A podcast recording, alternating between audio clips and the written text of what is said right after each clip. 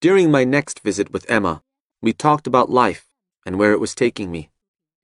I recalled Henry Adams trying to compare the scientific force of the combustion engine and the existential force of the Virgin Mary.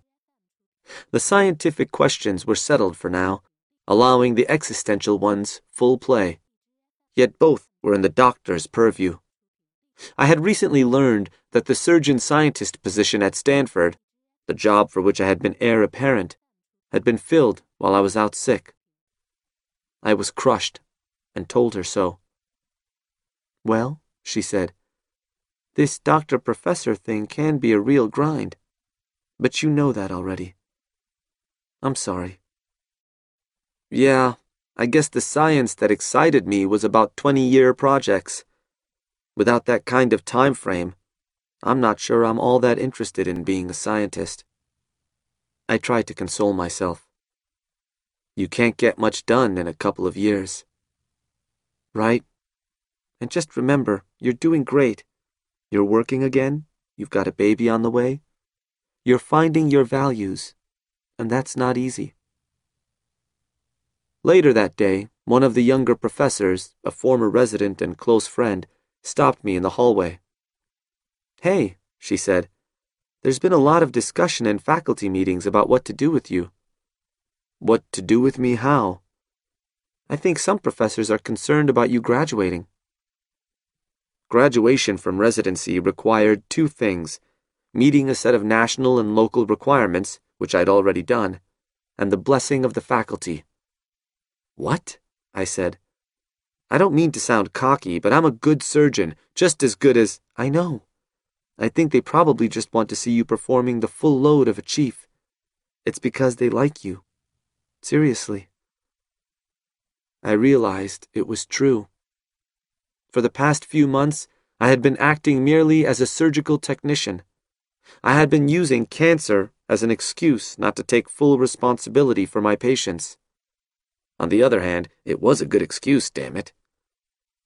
But now I started coming in earlier, staying later, fully caring for the patients again, adding another four hours to a 12 hour day. It put the patients back in the center of my mind at all times. The first two days I thought I would have to quit, battling waves of nausea, pain, and fatigue, retreating to an unused bed and down moments to sleep. But by the third day, I had begun to enjoy it again, despite the wreck of my body. Reconnecting with patients brought back the meaning of this work. I took antiemetics and nonsteroidal anti-inflammatory drugs, NSAIDs, between cases and just before rounds. I was suffering, but I was fully back. Instead of finding an unused bed, I started resting on the junior resident's couch, supervising them on the care of my patients, lecturing as I rode a wave of back spasms. The more tortured my body became, the more I relished having done the work. At the end of the first week, I slept for 40 hours straight. But I was calling the shots. Hey, boss, I said. I was just reviewing cases for tomorrow, and I know the first case is booked interhemispheric, but I think it will be much safer and easier if we come parietal transcortical. Really? the attending said. Let me look at the films. You know what? You're right. Can you change the booking? The next day.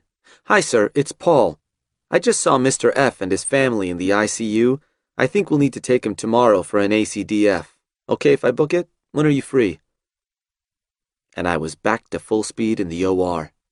Nurse, can you page Dr. S? I'm going to be done with this case before he gets here. I've got him on the phone. He says you can't possibly be done yet.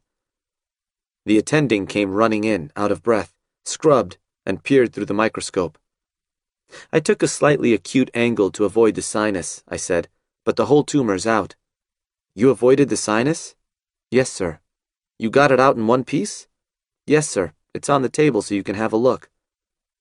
Looks good. Really good. When did you get to be so fast?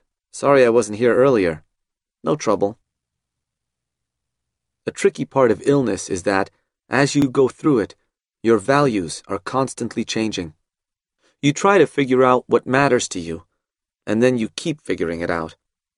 It felt like someone had taken away my credit card and I was having to learn how to budget. You may decide you want to spend your time working as a neurosurgeon, but two months later, you may feel differently. Two months after that, you may want to learn to play the saxophone or devote yourself to the church. Death may be a one time event, but living with terminal illness is a process. It struck me that I had traversed the five stages of grief the denial, anger, bargaining, depression, acceptance cliche, but I had done it all backward. On diagnosis, I'd been prepared for death.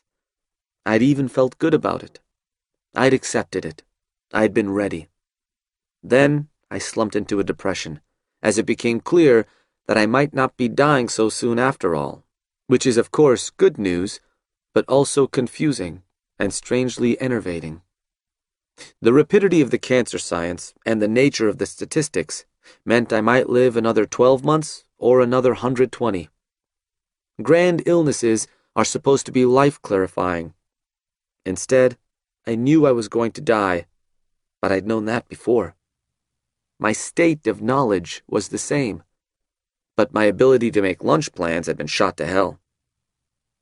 The way forward would seem obvious if only I knew how many months or years I had left. Tell me three months, I'd spend time with family. Tell me one year, I'd write a book. Give me ten years, I'd get back to treating diseases. The truth that you live one day at a time didn't help. What was I supposed to do with that day? At some point, then, I began to do a little bargaining. Or, not exactly bargaining, more like, God, I have read Job and I don't understand it, but if this is a test of faith, you now realize my faith is fairly weak, and probably leaving the spicy mustard off the pastrami sandwich would have also tested it? You didn't have to go nuclear on me, you know. Then, after the bargaining, came flashes of anger. I work my whole life to get to this point, and then you give me cancer? And now, finally, maybe I had arrived at denial. Maybe total denial. Maybe in the absence of any certainty, we should just assume that we're going to live a long time. Maybe that's the only way forward.